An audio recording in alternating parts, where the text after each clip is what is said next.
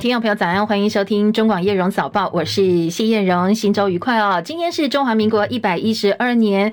今天是十二月十九呃十八号了。那在今天的天气部分呢，我们线上要连线请教的是中央气象署的预报员陈怡社小姐。强烈大陆冷气团减弱，那清晨最低温出现在新竹关西的十一点九。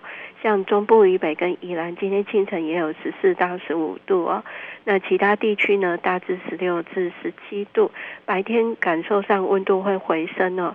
北台湾的高温可以来到二十三、二十四度，中部南部地区二十五、二十七度哦。那水汽方面呢，东半部因为云量稍微偏多，所以高温只有二十一、二十二度。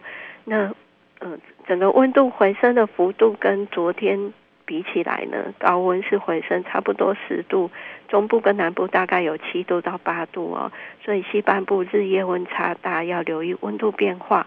不过呢，提醒在这个礼拜的周二下半天开始到周五的这段时间，又会有一股冷空气南下影响哦。那冷空气的强度是强烈大陆团大强烈大陆冷气团等级，各地感受上又会变得比较寒冷了。水汽方面，今天呢是比较少的，只有东半部地区还有大台北地区有一些局部雨，其他地区都是以多云到晴的天气为主。最后提醒，东北风明显偏强。所以在恒春半岛还有澎湖仍然有九到十级的强阵风，如果到临近海域活动，也要特别注意安全。嗯，请教一下一秀两个问题，一个是从明天开始这一波的天气系统变冷的程度，我看部分气象专家预测可能会达到寒流等级哦。这部分气象署目前的观察，还有一个是昨天生成的第十七号台风鲤鱼台风目前的动态是。那在呃明天下半天开始影响的这个冷气团，目前是以强烈大陆冷气团为主。那在稍早呢，它的强度是有快要接近寒流等级，不过在模式的预报上面，呃温度有稍稍调回来哦，所以呃冷气团的强度还是目前以强烈大陆冷气团为主。那至于目前在菲律宾东方近海的这个第十七号鲤鱼台风的目。呃，距离台湾相当遥远，大约是台湾的东南南比较南边的一七零零公里，未来是朝西移移动哦。不过强度都是比较偏弱的，对台湾天气是没有直接影响的。嗯，谢谢一秀提醒，提供给大家参考。现在先不考虑台风，因为它的距离远，而且呢强度结构比较不好，可能接触到陆地之后就不见了。但是在温度部分，昨天、今天甚至明天下半天之后，呃一下冷，然后今天回温。刚才一秀说，可能高温呃西半部、北部可能差到十度，比昨天温暖了十度。但是明天下午之后又要一下子掉下去了，可能又要掉十度，所以留意一下。温度变化大，当然千万不要感冒了。好，再来冷不止台湾冷哦，其实包括大陆、包括韩国都很冷。像在大陆呢，最近被形容是王炸级的强烈寒流侵袭大陆，暴雪影响到交通。昨天清晨，大陆有三十个国家气象站刷新了十二月的低温历史记录，真的很冷哦。因为被形容是王炸级的强烈寒流，最近影响到中国大陆，所以呢，未来一周大陆大部分的地区温度还是偏低的。日本。跟南韩低温，首尔昨天跌到负的十二点四度，那今天预测也有零下大概十一度左右，体感温度更冷，可能负十八度。日本气象厅说，接下来呢可能会出现大概十年一遇的低温跟大雪，低温就要注意身体反应哦。像上周末刚刚过去这个周末呢，连续两天台湾的温度，呃，特别是中部以北都是偏低的。那日夜温差部分地区超过十四度，所以全台的心血管疾病猝死的案件相当多。好，今天早上最新的统计数字，至少八十一个人欧卡。那欧卡的意思就是到院前心肺功能停止。而双北提供的数据呢，是接到十八起内科欧卡案件，其中有十三人死亡。昨天顶着寒风开跑的台北马拉松，出现了四名跑者身体不适送医。呃，第一时间还没有办法判断跟低温到底有没有直接关系。不过当然了，各地的消防局案子很多，还是提醒大家一定要注意保暖哦，特别是清晨夜间起来的时候要留意一下身体的反应。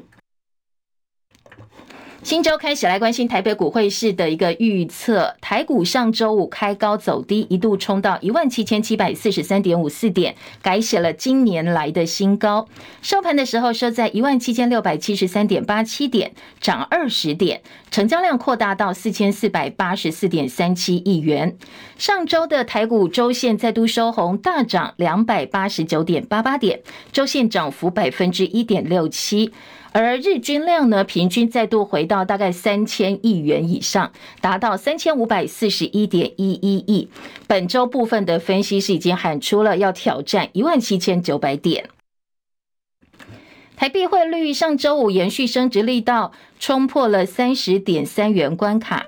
央行继续大战热钱，稳定汇率。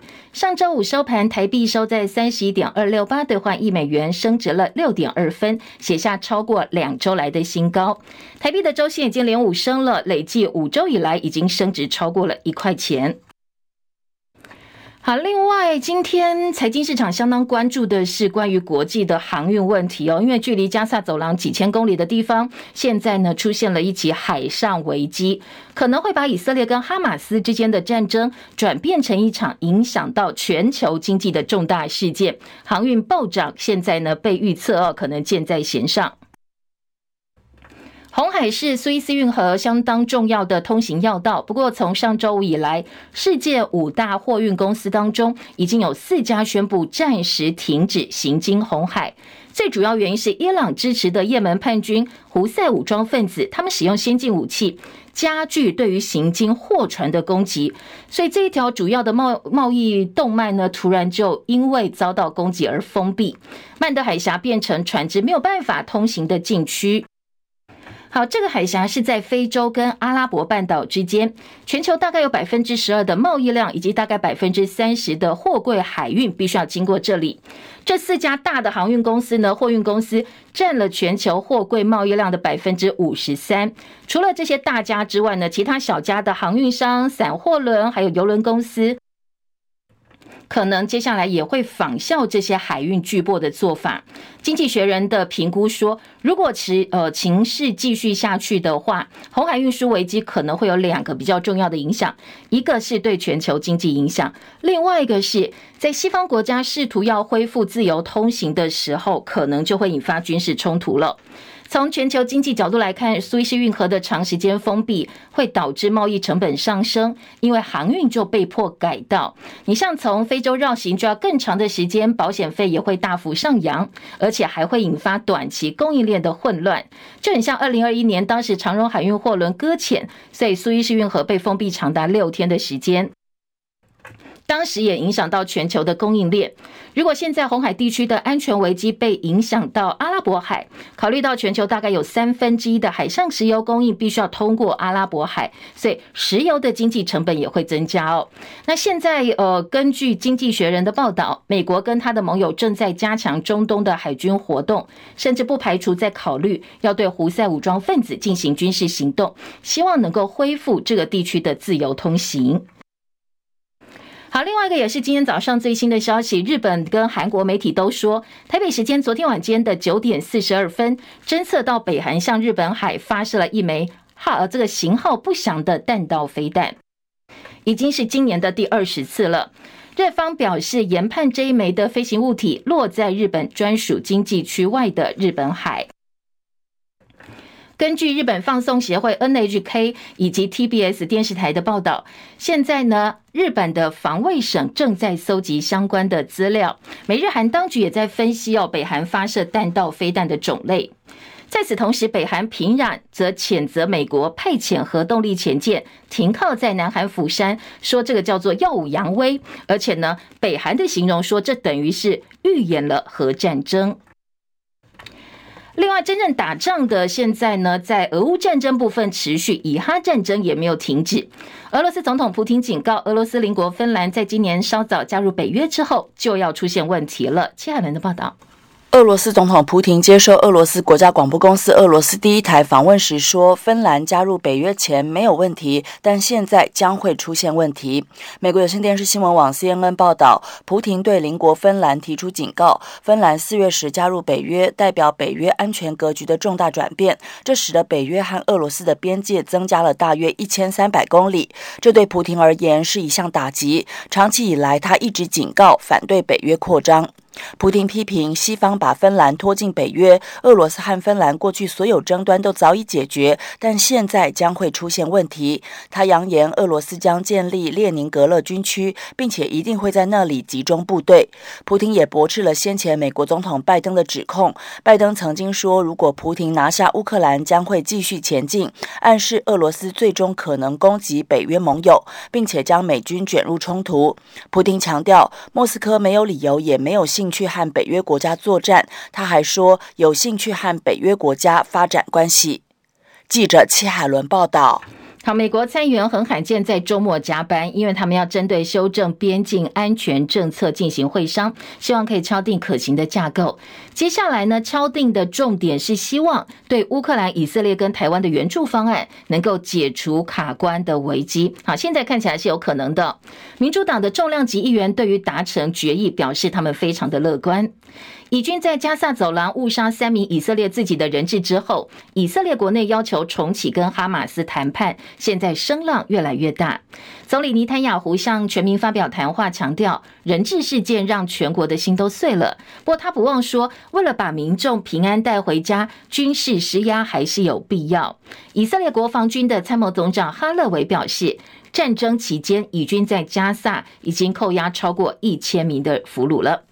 美国开始施压以色列结束高强度作战，希望以军改派相对比较小型的精英部队，精准打击哈马斯的高层。而美国国防部长奥斯汀本周要到以色列商讨调整战术。埃及的消息说，以色列跟哈马斯现在对停火是抱持开放态度，不过当然在呃执行的细节部分呢，还是有歧见。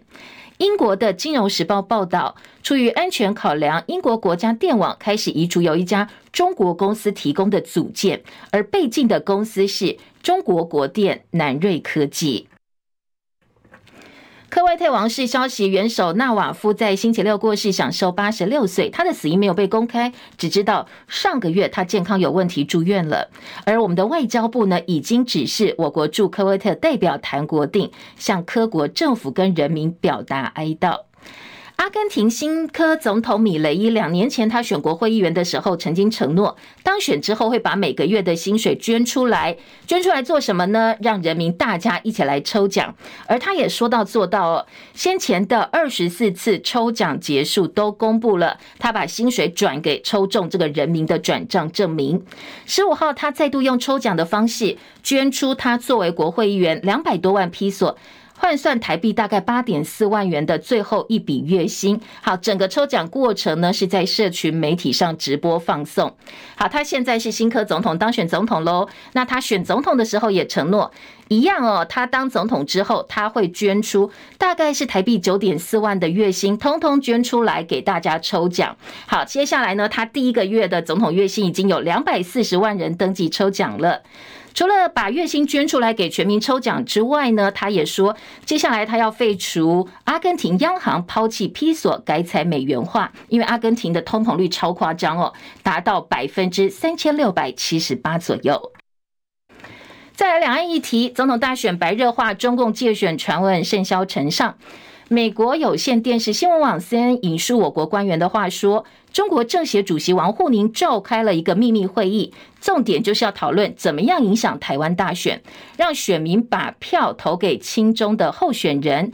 而且呢，CNN 的这个报道还引述了一份我们的安全文件，说官员相信中共试图透过亲中媒体传播美国要求台湾研发生物战剂的假消息，让中共有理由对台湾动武。说呢，这个是中共借选的证据。而民进党总统候选人赖清德批评国民党说重启服贸是让台湾经济走向中国大陆，还说呢蔡英文执政的时候经济最好。国民党总统候选人侯友谊表示，鸡蛋不可能放在同一个篮子里，旁边最大的篮子呢也要放鸡蛋。他说，两岸经济贸易不可能断。赖清德呢不会讲就不要讲，不要老是打模糊战。而对于大陆声称对台湾对中国大陆是有贸易壁垒，而对此呢，国民党副总统候选人赵少康说，本来两岸就是不公平的交易，我们限制大陆的货物进来。好，如果真的要想要改变的话，我就要谈判。如果民进党不会谈，让国民党来谈。我们本来这个交易就是贸易，是个不公平贸易，是我们限制大陆货物来。本来如果公平的话，是你让我去，我让你来。但是我们小嘛，我们需要保护嘛，特别农产品，所以我们限制它不能来。哦，那现在呢？他说这是不公平，那就要谈嘛，就要跟他讲嘛，就是哎，我们小啊，对不对？我们经不得开放，一开放我们农业可能就会受到很大的影响。我认为都是可以谈的啦。那你今天哦，压掉都要压威，哦，就说你赌你这个生意你是赚人家钱。那你还要口头上讲人家不合理，人家然后说这个这个不应该去合理化他们，那你这样怎么谈呢？所以我才讲说，民进党不能谈，让国民党来谈，国民党一定可以把它谈成。两岸议题哦，特别选举期间特别的多。台北有多名里长接受招待到中国大陆上海等地旅游，那北检依反渗透法搜索，说他们违反了反渗透法，同时进行约谈，约谈了四十一名里长。好，大部分都是支持国民党的里长哦。国民党副总统候选人赵少康直言，他说呢，他翻遍法条都看不出来里长到中国大陆到底有哪里违法，他们自己也有付钱呢、说怎么可能里长吃两顿饭回来呢？呃，对岸叫他们支持谁就支持谁。他认为哦，里长是。基层民选的干部，应该要相信里长，相信台湾的民主制度。里长到大陆去，他们自己也有付钱了哈，只是可能落地有一些招待了哈，但是内容我不是那么清楚了哈。那我看他们是用违反反渗透法第四条，里面说可能违反总统选举罢免法第五十呃第四十三条，或是公职人员选举罢免法第四十五条，把这个法律翻过来翻过去，我看不出他们有什么地方违法。好吧，就算当地的。又有官员想要接触他们，接触了啊，然后呢说你们回去支持谁吧，他们回来就支持谁吗？那里长那么听话，怎么可能说他们这样去吃一顿饭回来说要支持谁就支持谁了？我们要相信我们的里长。我觉得里长是我们最基层的干部，都一个个选出来的。我们要相信他哦，支持我们的民主制度，坚信我们的民主制度。哦，他们怎么讲？那就是反正就是你讲你的嘛。里长要怎么决定？里长自己自然会有自己的决定了。我不认为里长去什么什么吃两顿饭，落地招待一下就会改变了。我不相信。好，国民党立院党团昨天也开了一场记者会哦，说呢，现在呢，民进党是看到侯康配民调急起直追，利用检调介入大选，要制造寒蝉效应，说这是锦衣卫治国。另外，国民党台北市议员也是立委参选人徐巧芯，他在加码秀出了二零一四年民进党立委林楚英担任三立主播期间到中国大陆交流的照片，大酸绿能你不能。民进党的去大陆没有问题，民进党照片领小三。好，昨天呢，林楚英也立刻做了回应，他说单纯哦，当时他是代表台湾的媒体去进行交流，是公司派他去的。他说如果有不法，欢迎检举。国民党总统候选人侯友谊昨天接受华接受华视的独家专访，他说呢，他的理念是台湾中间路线，没有本土蓝，他就是侯友谊。他说他的九二共识内涵除了反对台独跟一国两制，还坚守民主自由，有两千三百万人决定台湾的命运。那主持人就问说，那你是不是支持赞成九二共识？侯友谊先强调三次，我反对一国两制之后表示，他会按照中华民国宪法以及两两岸人民关系条例，两岸互不承认主权，互不否认治权，国家命运交给两千三百万人民决定。他说：“我们叫做中华民国，他的名字跟我们不一样，不过两边还是要交往。”二零二四总统大选，青年选票也是关键。国民党副总统候选人赵少康走进校园跟学生对谈，在台中一中还有政大取得了还不错的回响哦。但是后续的座谈好像有点卡关了。先是清大受阻延期，东华大学取消，本来明天成大座谈，因为学校的问题临时喊卡。不过今天晚间还有一场哦。赵少康今天晚间接受台大 EMBA 校友会的邀请，要到台大会议中心座谈，也受到外界的关注。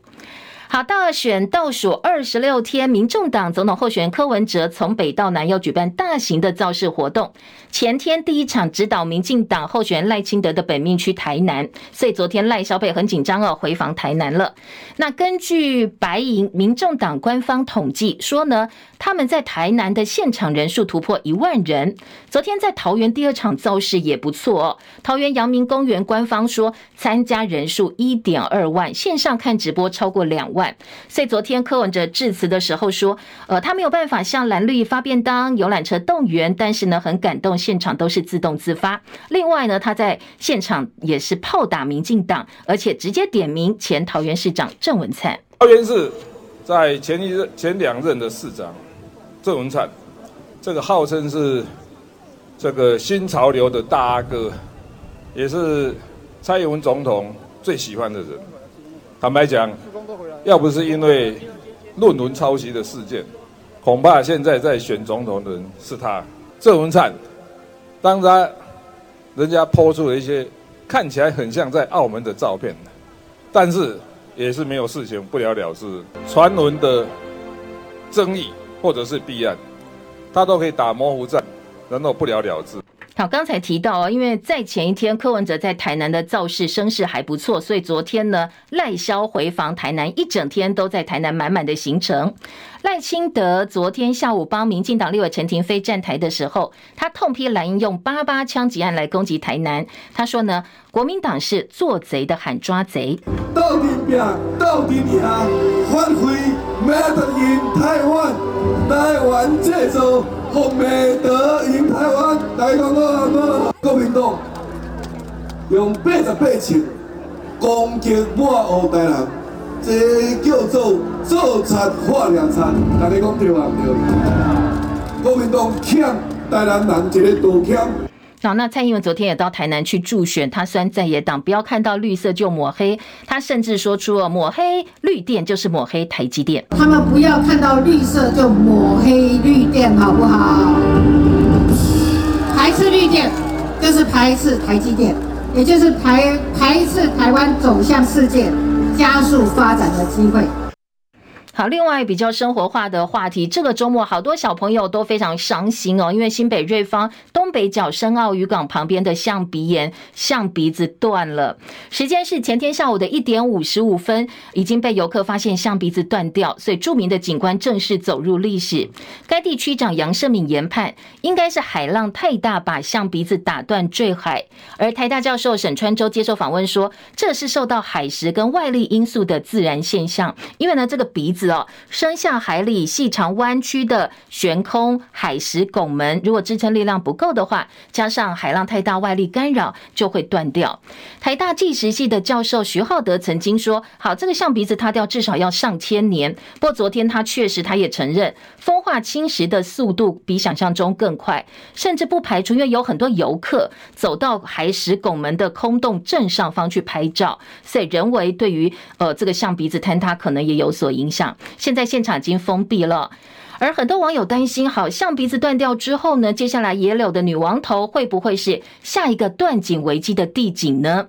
交通部观光署说，女王头的颈围从三十年前大概两百二十公分，到今年剩下一百一十八点九公分。当然，最主要原因都是自然风化的关系。那你如果问说什么时候它的脖子会断掉，现在很难做判断。但是呢，北海岸及观音山国家风景区管景处呃管理处说，他们已经意识到这个问题了，所以多年前就已经禁止游客去摸它。那在禁止游客触摸之后，确实女王头颈部变细的速度已经减缓，但是接下来要考量的是自然风化的压力哦，到底能够承受到什么时候不知道。中广早报新闻。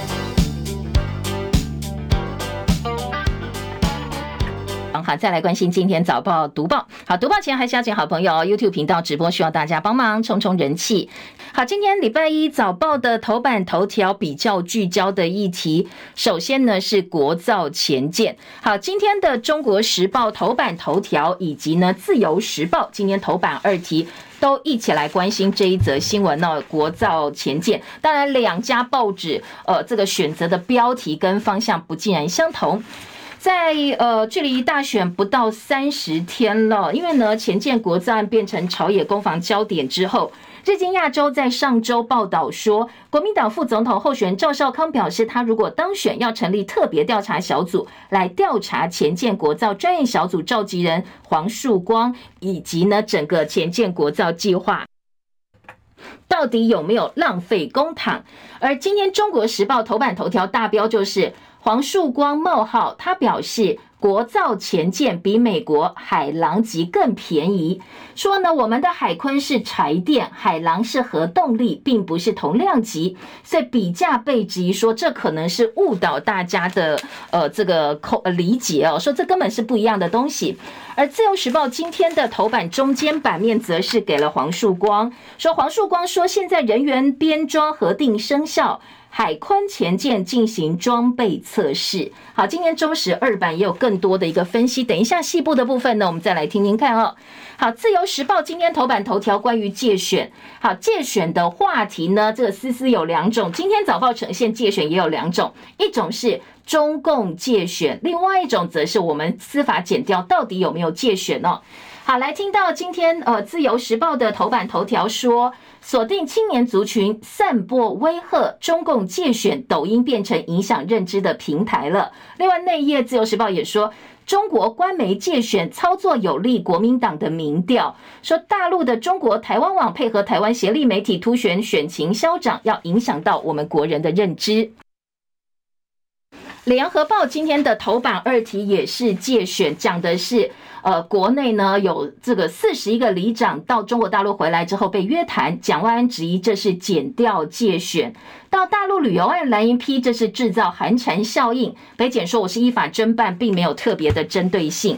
好，今天醒报呢是把呃头版头条给了昨天国民党团开的记者会，说里长选前通通禁止到中国大陆好了，现在司法界选。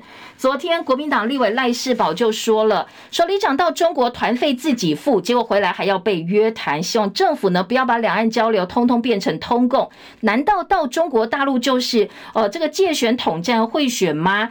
然后国民党的立委王宏伟也质疑说，基层检察官一个月新收诈骗案超过一百件，你不去办这些民众呢切身被害的诈骗案，结果你针对里长基层民代到大陆正常的交流活动，通通被查办。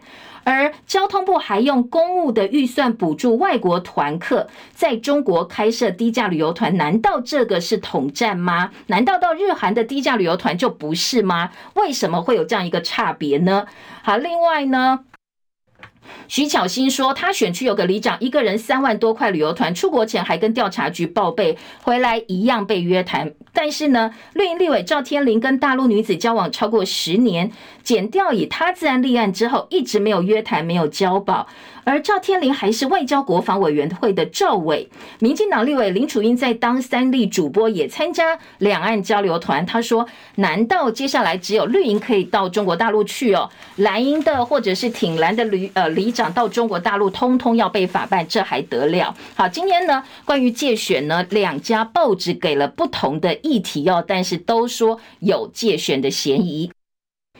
好，另外在呃今天的头版焦点呢，《中国时报》头版下半版面还告诉你说，农产品销到日本的总值写下二零零九年以来新低，没有想优惠关税，竞争力比其他国家不如。还有小戴昨天在年终赛四度封后，今天呢，包括了《中国时报》头版的照片，《自由时报》头版的照片，通通可以看得到。好，昨天跟前天的小戴其实都蛮厉害的，因为呢，呃，戴资颖在前天先逆转了世界球后南韩安喜莹之后，昨天再度交锋，本来人家呃两个人生涯对战是。平分秋色的西班牙好手马林，所以要看看昨天这场比赛到底鹿死谁手。本来一开始小戴失误比较多，所以呢，第一局十二比二十一丢掉。不过后来连拿两局，二十一比十四，二十一比十八，戴自己逆转摘下了冠军。好，这也是小戴生涯第四度在年终赛封后，分别是二零一四年、二零一六年，还有二零二零年跟今年呢。好，小戴的好表现，今年早报都给了版面报道。财经焦点，今年《工商时报》的头版头条跟经济，好，经济头版整个版面卖掉卖广告，不过内页二版的版头跟呃工商的头版头条都是台北股市。《工商时报》说，二零二三封关倒数，台股涨点拼亚军。加权指数今年到目前为止已经大涨三千五百三十六点，在内外资齐做多，加上大选行情带动，接下来呢，封关亮丽可期哦。好，这是《工商时报》。经济日报说，哎，预告台股接下来新一波的资金行情五亚哦，不是假的，可能有机会哦。说联准会偏鸽效应加上法人跟集团做账，选举加上轧空议题助攻，所以市场看好大选前有机会挑战一万八千点。而经济日报今天的社论提醒，不要小看大陆贸易壁垒，可能后续的发展呢，必须要加以关注哦，对台湾是有影响的。工商今天的下半版面重点包括：红海不平静，海运供应链拉警报，元月海运的运价可能会涨很大。三家金融境外中心十个月前十个月没赚头，摩根说人行明年启动降息降准，还有工商界警告。第一批国外探权星期五正式上架交易，但是呢，工商界怕台湾跟不上哦，说台湾可能会变成减碳孤儿了。另外，《自由时报》头版上半版面说，NCC 要修法接轨国际，手机的充电孔在明年底通通改用 Type C。好，特别注意哦，通通要回到可能安卓系统使用的 Type C 的充电方式。《旺报》今天头版头条是大陆应对晶片禁令，大买成熟制程设备，传。辉达向台积电下超级单，下个月重启中国特供版晶片。谈到对中关税，美国的商务代表戴琪说，不存在纯粹的自由贸易哦。好，这个是呃美中的晶片对战最新的重点，想要打败中国的关键，美国说希望能够跟矽谷一起联手。被指控勾结外国黎智英案，今天正式开庭。付费订阅被通缉者账号入罪，港警开先例。好，黎智英涉嫌违反香港国安法，被指勾结外国势力，今天开庭，他会不会获得公正审判的机会？当然，国际都在看。好，另外在呃今天的这个联合报两岸版说，王炸级寒流攻呃袭击中国大陆，写下历史的低温记录。还有个大陆人脸辨识推手突然过世，他的死因引起各界揣测。中国大陆人工智慧企业商汤科技。企业商汤科技的创办人汤晓欧十五号晚间过世，五十五岁而已。他的公司说他是因病急救无效，不过他病逝消息引起很多揣测，认为死因不单纯。X 平台跟外电传言四起，有人说他是跳楼身亡，也有人推测他可能卷进经济利益纠纷而遭到灭口。好，他利用他的技术在。新疆涉嫌呃这个侵犯人权事件被美国商务部列为实体清单，二零二一年被美国财政部把商汤科技列入投资黑名单，说它是中国军工复合体企业的一员。当然，在商汤部分是表达强烈反对。好，那他的创办人呢，昨天死掉了，死因引起各界揣测。今年联合报的报道。回到国内政治话题，今天《中国时报》在头版报道了国造前舰的这个议题。好说，日经亚洲报道，在大选不到三十天的这个时候，前舰国造案再度成为攻防焦点。起因呢，当然是赵少康说，只要我当选，我要成立特别调查小组来看一看哦，整个前舰国造计划到底有没有浪费我们纳税人的钱。黄树光否认指控，说国家安全不能够作为选举筹码。赵少康昨天晚上接受访问说：“那你黄树光开大门走大路，欢迎大家来调查，就能够以招公信。”今年九月，蔡政府请青绿媒体去专访黄树光，这个报道当中特别提到，二零二五年能够完成三艘国造潜舰，还说呢，因为有厂商没有达标，就把资料丢给中共的大使馆，没有标到这个案子呢，就资料给中共。为了蝇头小利，还有一个立委一直在搞，而前海军顾问郭启就跳出来说：“哎，这个被点名的立委就是国民党的马文君，还说马文君把资料给韩国。”好，这个绿营全力打马文君，国民党就开始反击了。所以呢，赵少康发起的战斗蓝主张恢复特征组来调查这个前舰案到底是怎么回事。赵少康说：“如果台湾能够开发前舰，当然受欢迎。但是呢，这一艘花这么多钱的潜舰，有没有办法在水下作业？是不是能够部署在战斗当中？谁都不知道。好，你开发八艘潜舰，到底是不是浪费了公共预算？所以呢，现在朝野哦，对于这个问题是有所争执的。而赵少康也酸黄树光说：‘你接受日经亚洲访问是告洋状，国安不是遮羞布。’”马文君也呛民进党把前舰当作选战的筹码。黄树光说，台湾没有能力独立制造武器跟装备，所以必须要寻求国际伤员。而在野党当然有监督政府的权利，但是必须要考量到国防建设跟国家安全，政党利益不能够超越国家安全。而《中国时报》也去访问赵少康，所以赵少康的说法是：你跟国防这个机密有关，当然是机密，但是国安很重要，也不能够把国安当遮羞布哦。所以呢，还是要接受调查，把事情还原，把真相还原。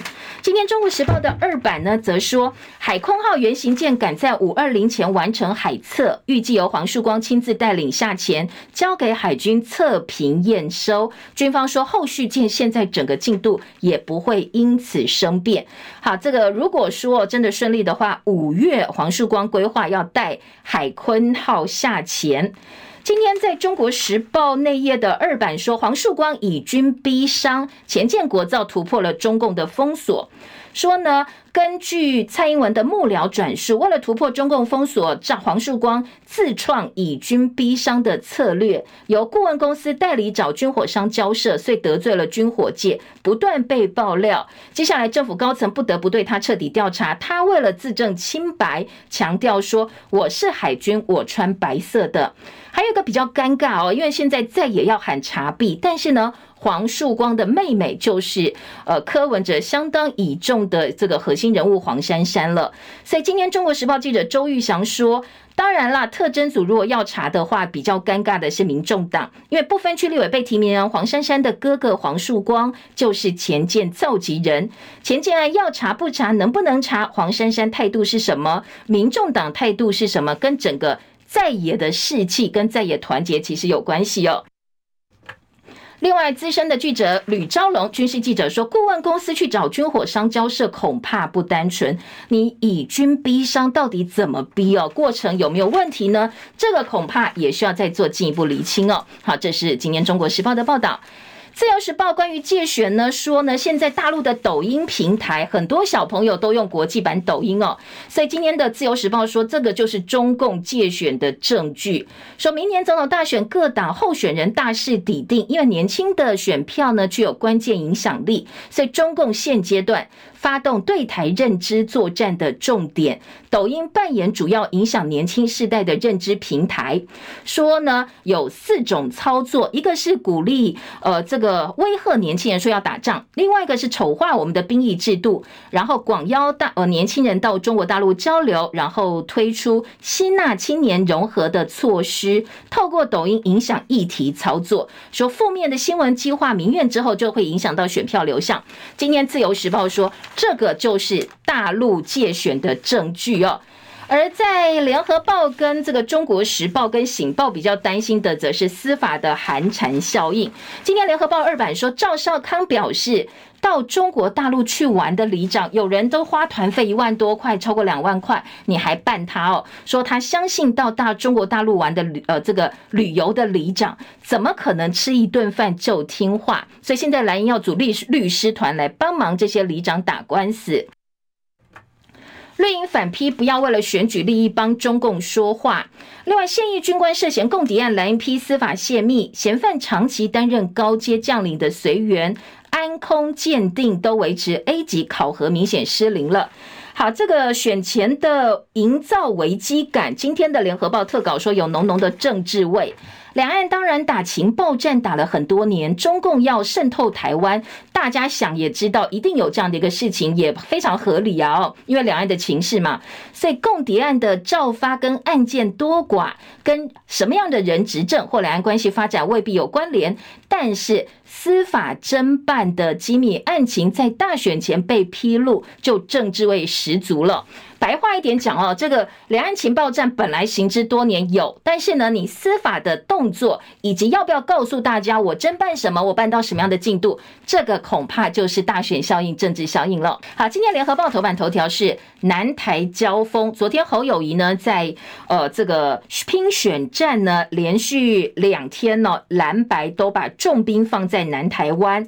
民进党总统候选人赖清德的本命区台南是头号目标。昨天赖萧回防，而候选人侯友宜呢，国民党则是到高屏冲刺，蓝绿再度为贪腐议题交锋。侯友宜说，他是三个总统候选人当中最会办案的，所以当选之后一定会查办拍寮诶，那揭开贪污腐弊案。赖清德反批八八枪击案开枪跟策划枪击案者都跟国民党有关系，所以呢，反批国民党是。做贼喊抓贼哦！今天联合报的头版就把呃这个侯友宜跟赖清德在南台湾交锋，一个说我当选要查贪腐，另外一个说黑金零容忍。好，讲这话是赖清德，他说呢他是黑金零容忍，一定要把光黑金光电通通查清楚。柯文哲前天攻绿营票仓，昨天在桃园造势，声势都还不错。不过当然也有人质疑哦，像昨天呃在柯文哲造势之后，人数在桃园说破万人，但部分媒体虽然说现场只摆一千八百张椅子，连观光客都被算进去，虽然他是。柯米巴原虫像阿米巴原虫一样哦，只要有人，通通都算挤。而柯文哲太太陈佩琪她站台的时候说，柯文哲有很多隐形支持者，活动都是志工，那自动自发，他是媒体弱势，所以呢，他觉得，所以在很多媒体呈现上，当然柯文哲就没有像其他两位候选人有这么大量的正面形象跟曝光度，所以他也觉得还蛮委屈的。而今天联合报有一张呃这个柯文哲的照片，说他昨天在桃园举办造势大会，上万名支持者让他一度哽咽。他说：“只要你们不放弃，阿北就不放弃。”相较于柯文哲的有这个相对比较呃感性的一个场合呢，蓝绿昨天就比较激情了。透过联合报早报头版的照片。昨天在中台湾，呃，侯友宜跟立委共同的竞选总部成立。联合报用的照片是这些到现场，呃，这个助选包括台中市长卢秀燕、国民党党主席朱立伦等人，还有侯友谊，大家都穿短裤。昨天真的很冷哦，所以呢。特别在这么冷的天气穿短裤，说我们呐、是庸咖要聊楼起哦，好拥咖聊楼起。今天联合报的图文标题，赖清德固守本命区，特别强调对黑金贪腐零容忍。但是侯友谊说很担心两岸发生战争，叫赖清德不要再骗了。赖清德说，我执政是弊案最少的时候。另外，在内页的政治话题呢，聚焦就是两岸的经贸。今天的中时三版、联合报三版都是侯友宜讲两岸经贸哦。